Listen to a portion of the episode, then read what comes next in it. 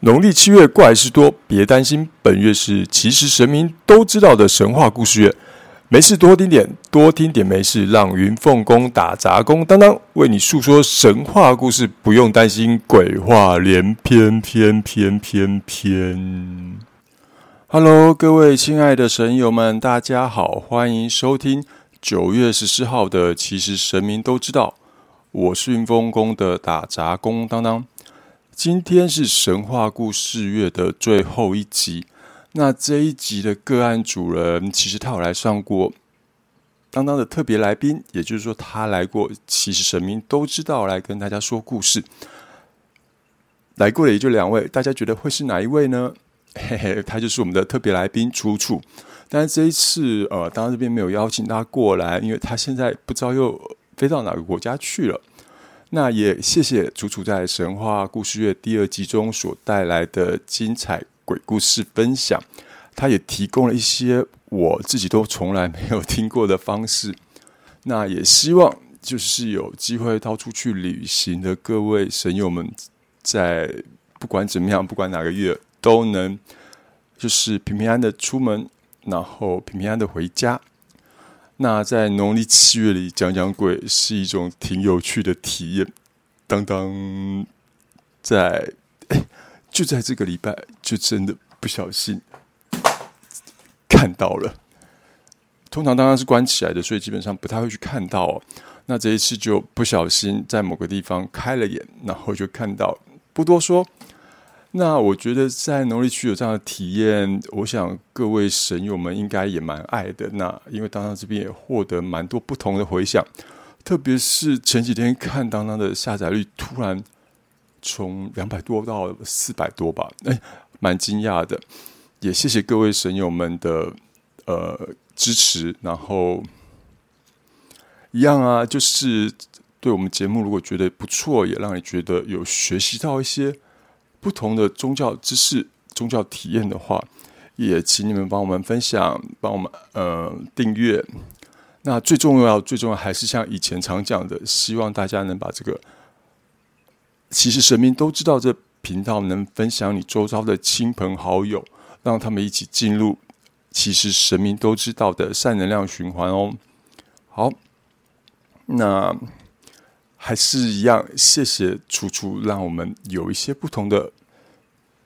怎么讲？每个人都有他人生的日常，但是有可能他的日常是别人的异常。那你是不是有试着去找出你日常跟异常之间的差别？或许这会是你下一个生命中的……呃，不对，不对，是这个生命中另一个阶段的 蓝海，也说不一定哦。好。那至于他从来云凤宫之后，到底发生过什么样的神话故事，就由当当继续公购共蕊。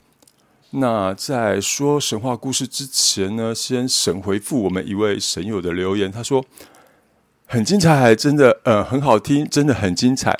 那也祝福云凤宫与当当顺利平安。那谢谢这位神友的善能量，当当也希望借由各位。神友们听到这个节目呢，能继续把这个顺利平安的善能量，那就是随着神话故事月的神话故事一起分享给各位神友、各位神友们。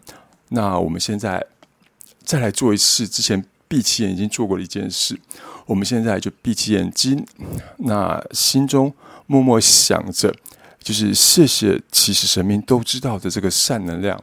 那我就是，比如说我是当当，那也祝福，也希望这个善能量能同时转送给其他的神友跟亲朋好友们，那就是把这个善能量给循环出去啦。那当当说过，基本上法力是需要靠想象的，就是这个同时呢，我们把这善能量循环出去的这个同时也。各位神友，再去想象、去浮现一个你觉得它是善能量传送出去的画面哦，那就是让这个善能量这个查克拉透过你的想象，真实送到你想送的每一个人的手上。那我们再静静的感受一下这个善能量的感受，有没有一种平静的感受？我是有啦，对啊，希望你也有。好，这接下来就让我们回过神吧，让我们一起进入我们神话故事月的最终篇——房屋神与神隐盖不出租的故事啦。好，当当在回想当初这个故事的时候，其实一直想不太起来，楚楚第一次来云凤宫到底是什么样的情形哦。像之前有位学姐来啊，那当当就记得她那一天的整个状况。那时候真的楚楚来，当当真的想不起来他当初是那天所有的状况。那只有记得当初他来问的问题，主要是为了他儿子嘛。那因为他的儿子从出生就有蛮多状况的，比如说身体的呃，就蛮多状况，就是身体不是很稳定，常发烧或什么之类的。那也还有一些。算是疾病的东西还在处理当中哦。你看他现在到现在都已经两年多，还在处理当中。那之前最早来问世之前，他几乎常常半夜就是都会爬起来嚎啕大哭。那除了看医生，那是一定要的嘛。那他也去过一些公庙，希望能处理这样子的事情。那当当记得，哎，我们就叫这小朋友叫丁丁，我们来称他叫做丁丁好了。那不是因为他是那个天线宝宝的丁丁，是因为我觉得丁叮叮跟当当加起来还蛮有趣的，也适合最后一集的神话故事。叮叮当，叮叮当，然后我们就送给我们的农历七月啦。好，那楚楚刚刚讲到楚楚带他去过一些宫庙处理嘛，不过呢，通常就是收收金或压压煞，给一些净化符。那可能处理完之后，没过两三天又再度发生了。特别是半夜爬起来嚎啕大哭这一点，真的是让楚楚十分的困扰。那像当当这边也曾经在接他这个案子之后，大有一次大半夜收到录音档要求救，那因为我在睡觉，我是一早才听到，那时候我真的吓到，那哭的声音有哭的掏心掏肺的感觉。那这样就这样一直哭一直哭。那我记得他当初来找当的时候，大概。丁丁大概快一岁了吧？那除说有一些还是一岁多，总之就有一些比较有名的宫庙，可能一等需要好几个小时。那最后只有分到几分钟，开了几张符，然后就让他们离开了。但是问题还是一样存在。那当当呃不，楚楚大约也说了一下丁丁当时的状况。他说的时候，我就开始接受一些画面。那我记得有印象的画面是，我突然看到一个楚楚。挺着大肚子，然后在一个混乱跟灰暗的工地里，在那边指挥事情哦。我就觉得，哎，奇怪，怎么会有这样的画面出来？所以当然就问了一下，哎，等一下，你是挺着大肚子还去监工吗？是你现在住的这房子吗？他就说，对啊，你怎么知道？我说，因为我有接收到一些画面，而且你们家在装潢的时候是不是一些特别状况产生？因为画面有这种感觉哦。那主就回说：“哎，就不知道，就是家里就有个地方水管爆裂，那就一直漏水，还找了一段时间，也处理一段时间才处理好。那他们这个房子还是完全新屋交屋哦。那他就说啊，因为我先生都在出差，我就只好挺着大肚子去监工，怎么了吗？就是当当那时候想起的那些 OS 是，哎呀，胎气啊，然后就是被东西打破之类的那种感觉。”那不用说，这时候当然有一股黑气咻的飞到他肚子里去，那就是有点像是那种羊水被钻了一个洞，然后进了一些不该进的东西吧，这是一种煞气。那就是说，当那时候就问，所以丁丁应该是你住进去之后才出生的吧，还是当时在装潢呢？嗯，他就说，哦，他们是到当时已经从。原住处搬到了新新的房子，然后才出生，就是住出去之后才出生的。那接下来，当他又问了他另外一个问题，说：“那你们住进去之前有做那个礼处的那个仪式吗？或者是你们你们知道要安床吗？”他说：“哎，没有啊，当时都搬进去一团一团忙乱了，而且以前搬来搬去也没有做这些啊，要做吗？为什么？”当当当下有一个很直觉，就是去问这些问题，我也不知道为什么。而且当当当时并不是很懂这些仪式到底有一些什么特殊的连接或意义在。那就是接着又突然问那几个问题。那呃，其实如果你们装潢的时候都是平安无事的话，或许可以不用。做这些仪式，但是你们在装潢的时候出那么多状况，我记得你好像有说，呃，其实装潢延后还怎么样之类。总之就是有这么多的状况，那你们又要住进去，在那边又必须要生，后来是生小孩，所以会需要还是家宅做一个呃立储，然后净化之类的。当然最重要是安床，因为你是孕，当时还算孕妇。那楚楚说：“那怎么办？现在住还来得及啊？还来得及吗？”那当然是回他说：“你们都住进去那么久了，现在说真的，你要去做，你要怎么再去补做除了仪式，跟你要怎么再去安床，小孩都生下来了，这样真的是不太可能哦。那这时候呢，刚刚就问了一下娘娘娘娘，说丁丁的问题基本上需要安床母送床煞才能解决。我又居居了，当当听过安床。”安床母我真的没有听过，那床母是哪位？我不知道。我有听过买上店送下店，我没有听过安床母，然后又要送床煞这件事哦。那总之，当他一开始不太懂，那当然啦，就是就是还是之后有问娘娘一整套的流程去处理这些事情嘛。那有时候想一想，为什么我接到案子不能就是简简单单的，就是。呃，就是开开符啊，然后压压煞，然后就这样解决了。啊，好像都有一些送往迎来要做之类的。那不管怎么样哦，那理解完整个状况，也大概也是讨论完了之后，那就是呢，嗯，因为楚楚呢在怀孕期间去。监工，那监工的场地肯定会有拿锤子敲钉子这些状况嘛？而这些状况其实都是孕妇一直都需要被避免的部分哦，因为你碰钉碰钉的嘛，对不对？我敲钉子是碰钉，男生就是男钉，加上诶有水管破裂的状况，这也很特别，碰钉碰到水管破裂。这代表这间房子可能与我们即将出生、当时即将出生的丁丁会有一些相碰撞的情况下，那不用说了，后续入住大家都不懂的情况下，就这样一路的下去，嗯，就可能状况就这样一直一直一直存在着。那这时候又不能不说，我们这些在供桌上的一式能量体的呃古早人们哦。他们所流传下来的这些仪式，或者是我们中华文化流传下来这些仪式，它是具有它的含义，然后也有一些救赎的一些意义在其中。因为中华文化很特别，它就是文字，它也代表着它的含义。那这是我一一直下来去理解很多呃道教的事情，大概就是可以理解。呃，你就文字再去理解它背后的含义，其实就不难了。不能说不然，你就可以大概知道一些状况了。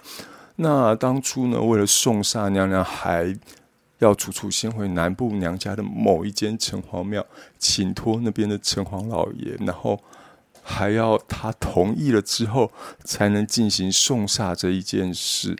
那送煞那天呢，他们要先到云凤宫来参拜，也就是说，今天要进行。这个所谓送煞的仪式，那要拿丁丁的制服来这边压制，那也要带百合花先来供，呃，就是供奉之后，也来参拜之后，但是这百合花是要后来是上服再拿回去，然后拿回去他们家。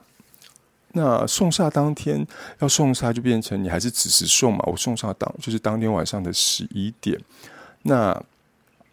只是说，当他们从我下班来参拜完之后，再回到家里的这段时间，接下来到十一点，我确认跟他们说，送煞完之前，他们都不可以出门，因为他们只要出门，就有可能煞气会回冲哦。因为那时候整个都是在送煞气的时阵。那安床母呢比较特别，它就是用刚刚拿回家的那个百合花，那就是让这个百合的香气，事事百合，事事如意嘛。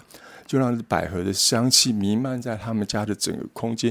一来，它还是具有去合化那个煞气的作用；二来，就是用这个香气去安抚那个床母。那这一次呢？哎，终于听到楚楚是说他们有获得一个比较长时间的睡眠的期间哦。只是又过了一段时间，楚楚又来找当当询问了其他的问题。那当时呢，当当也是一下先远观他家的能量场，然后就说：“哎，你家进门的地方有一个看起来有点灰黑的能量，但是那个他那个东西有点就是固定在那边。”有点像洞之类还是什么的吧，然后他就想了一下，发现啊，那个位置是放了纸巾洞，那他就回到家就拍照片给我看，我看了一下，哎呦，纸巾洞这深处里啊，有一个粘稠的能量在那边，那个粘稠的能量不是很舒服，这有点像是那种嗯瓜牛，然后又长了茧，就整个粘在那边的感觉哦。那 我知道很多人用瓜牛一来。韩国有用瓜牛液那个粘稠的感觉来保养皮肤，但那不是一样的东西。那总之请示了娘娘之后，我是先让她把午时水带回家去净化那个金洞嘛。那后续就看情况再说。那她那天晚上就拿回去就喷喷那个五十水到金洞上面。我靠，不喷没事，一喷当晚就出事。丁丁就在当晚又起来嚎啕大哭。而且叔叔说这次很奇怪、很恐怖的是，他当时是九十度坐起来哭，然后九十度的躺下，九十度的坐起来，然后哭，然后九十度躺下，然后他就录，就是那个录音录给我听。哎呦，好毛哦！也不忙，你其实是心疼小孩子怎么哭成这样。你爸爸妈妈有没有在顾？但是爸爸妈妈也是有在顾，就只能说遇到这样的状况，大家都真的不愿意哦。那。怎么办呢？后来当当他一早起来，听到那时候本来还有香客在这边在问一些事的，就先说那我之后再回复你嘛。那光是流程，当当在后来要去处理流程，大概就跪了至少半小时，不是简单的。就是流程，它有大概十二，也是十二个步骤。比如说香香要怎么弄，然后开符符要烧还是泡水，什么什么这些，这些都是很细节的部分。然后水要用哪里的水哦？比如说还是五十水吗？仙山的泉水吗？一般的自来水吗？这些都是当当要一一确认的东西。所以大家有时候看我，可能在那边啊挥挥手，然后烧烧符。看起来很简单，那是因为当当在之前其实做了很一长串的准备功夫，有时候准备起这些东西要花好多时、好多的生命跟时间。好，不先不提那块。那总之最后处理完之后，这个金洞呢还要用帆布袋盖着。他要拿来当当家这里有一块地方要照得到太阳，但是又不是直接的去照那个太阳，他是要用间接的接受太阳光的这种方式去照射七七四九天。那总之这一连串的事情下来，只能说他们在入住前就可能跟房子不是那么的合拍。那请示完之后呢，最后他们决定要先把房子出租，然后再去找其他的地方来居住哦。那没想到，这个案子出租又引发了另外一个案外案。怎么说呢？因为他们房子出租的广告，就就是到某个广告网，哎，流量还蛮好。之前帮我同事出租，他一周就租出去了。但他们这个房子租了两周，两周都没有租出去，然后。嗯，对，他们是同社区，但可能就是对面呃隔壁栋或怎么样，他那个相对房屋租金高很多，高一般人可能快一个月的薪水，然后装潢又没有比他们家的好，那只说平数比较大，大概三五平吧。他是房子贵那么多，才大那么一点点，他觉得都已经出租了，那他是连来看房的租客都没有，他就觉得一定有哪里不对。那在这个时候呢，其实他在之前问了当当好几次，当他就觉得不是，不是，一定是你的房租太高，这都要一个正常人一个月的薪水怎么出租了出去？他说不管，不然你去问娘娘，到底是不是要处理？怎么不问没事，一问我真的是太迟钝。娘娘说是需要处理。那一开始娘娘要我去她家做烟供三个晚上。呃，是应该说三个晚上，每次要两个小时，那也要念经，就是念呃娘娘的九天玄女救世真经。那那天晚上，所以第一天就去烟供，然后第二天又去烟供，第三天就去烟又去烟供，连续三个晚上，下班之后去帮忙这件事。那那时候娘娘还说：“你放心，诶，在三天你烟供完之后，就会有人来看房子。”那时候第三天晚上烟供完，然后刚刚才刚走出他家社区的那个大门嘛。要传讯息跟他说：“哎，我我帮你烟供完了。”他讯息就先传来了。当哥，你刚刚烟供完了哈？我说：“哎，你怎么知道？我才刚 走出你家大门，这么刚好。”他说：“而且我现在我还说我正准备传讯息给你。”他说：“刚刚哥，你怎么知道为什么？哎，你知道为什么我会知道？会不问你是不是刚烟供完？因为刚刚有人打电话来跟我说他要来看房子。哎，我心里又想：我靠，真假？我才走出社区大门，只是。”这好几好像不出三天，这三天之后，询问的电话或者是询问的讯息都没有了，然后楚楚就又来说：“当哥，你上次是不是没处理好啊？”然后因为就没有消息啦，怎么可能会这样？你看，上次不跟你说那个人家房子都比我们贵那么多，都出租了，你可能还要再处理。我觉得你这是你之前可能那次处理不够。那我就，我就照娘娘讲了，烟供三天，谁知道你房子出不出去？那我还是一样，就是照常去请示哦。只是这一次要处理的不是只有严供念经章这么简单，这次要做的事情小复杂的嘞。要请神明，然后引渡谈判，最重要的就是驱赶，是不是？就说没有想象中的那么简单。那这次呢，楚楚的直觉。就又胜出了。其实很多次，他其实那个直觉，女生的直觉跟男生就是呃，我这大神经的男生不用讲就不一样。或许有时候有些事情真的要该听听他怎么去说哦。那你说光要讲请神引渡、请神谈判，然后请神驱赶，呃，就是一个比较复杂的程序。那呃，这样至于说为什么要这么多的程序，当然不多说。简单来讲，就是搬走。在没有人居住的这段时间，莫名其妙被一些更强而有力的灵体给占据，就像大家可能看过一些恐怖故事啊，那鬼屋被阿飘占据久了之后，这房子就慢慢的自成一格，然后就变得与世隔离。那或者是说进到那边，就像进入了另外一个空间、另外一个场域一样，氛围完全的不同。同样的，住住他家可能就出现了这样类似的状况哦。这也可以说是，嗯，那个鬼遮眼的一种方式吧。就像妖魔鬼怪，他去住了他家，然后就筑起了他们自己的能量结界。所以听当时楚楚那时候后来回馈，反正总之，楚楚他们那时候家属登出出租广告，就莫名的比较不会被看到。那那程序不用讲，就像之前刚刚跟大家讲的，我要先去庙宇去，有些需要去先行确认会不会到场的神明，呃，要请求他们协助到场的神明会不会到场。那像刚刚讲的，刚刚主要就分成三个阶段，那分别也请三组神明来处理这三个阶段。那第一组跟第一个阶段呢，当时请来的神明是城隍老爷，然后。东华大帝太乙真人，还有他们辖区的土地公。那刚刚讲了这一部分，主要是引渡，所以我们需要辖区的土地公有一些引渡道路，必须要他协助开。那当然，太乙真人就是道教里的地藏王菩萨嘛，也就是由他来去引渡这些呃灵体们。那，城隍老爷跟东华大帝不用讲了，高高在位的这些。一个是负责处理阴间事情的，一个是所有男神统管所有男神的那位一把手。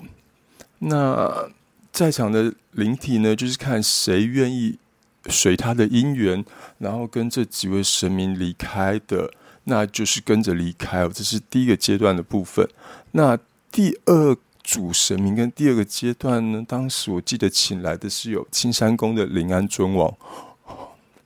他家，因为后来我知道，因为他们好像老家是算是在蒙甲那一块，应该说他先生的老家，那所以当然后来有蛮多事情都是回到那边去请临安尊王来帮忙哦。那当然不用说了，城隍老爷这种事情，当然还是得麻烦麻烦我这位师傅东华大帝一样还是要麻烦到他。那这一部分主要是在于谈判。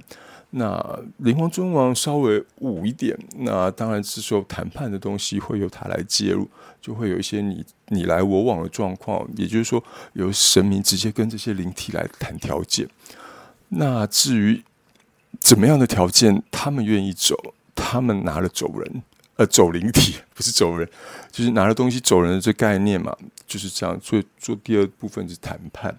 那第三组跟第三个阶段呢，就是亡灵官，哎，我的另外一个七把，那城隍老爷还有我在比较近期才拜的一位七把，也就是说五福宫的五财神。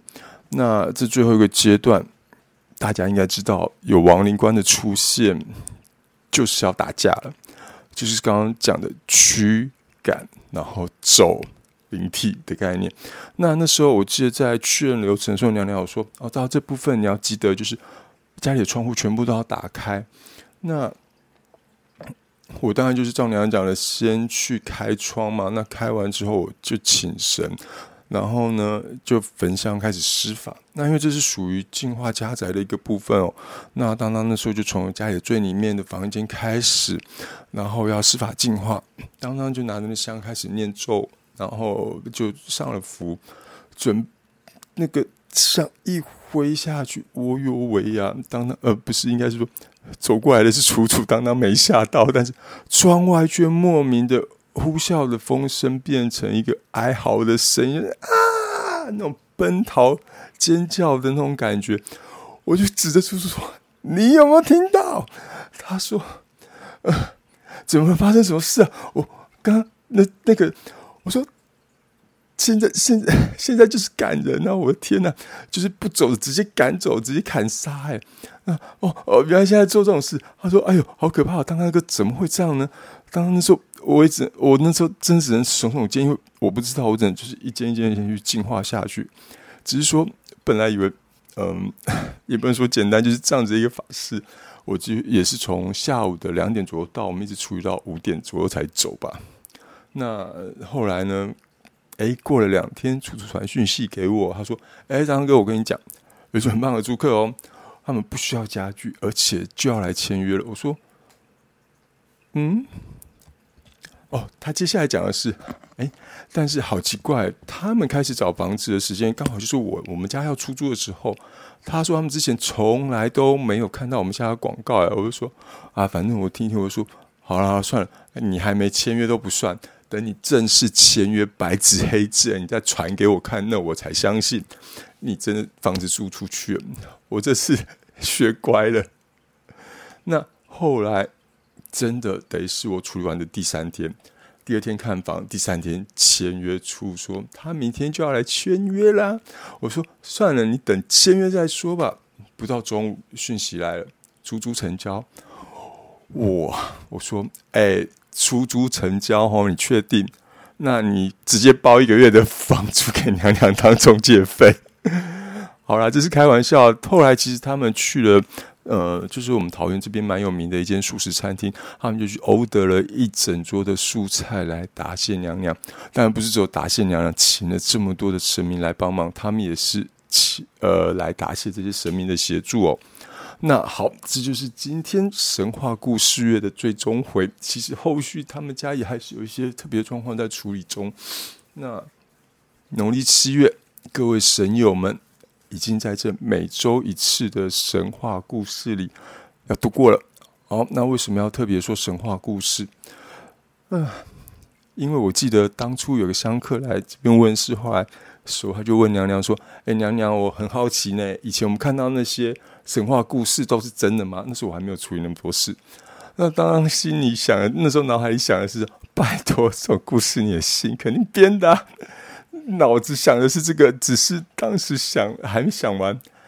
娘娘就是直接就是，哎呀，笑笑的，就毫不犹豫的说：“当然啊，这东西真的啊，当然都是真的啊。”我这娘讲的有够烂。好，那至于刚刚讲的这些神话故事是编的还是真的？我们就留给各位神友各自解读喽。那我们今天的其实神明都知道，就到这边啦。我是云凤宫的打杂工，我们下周见，拜拜。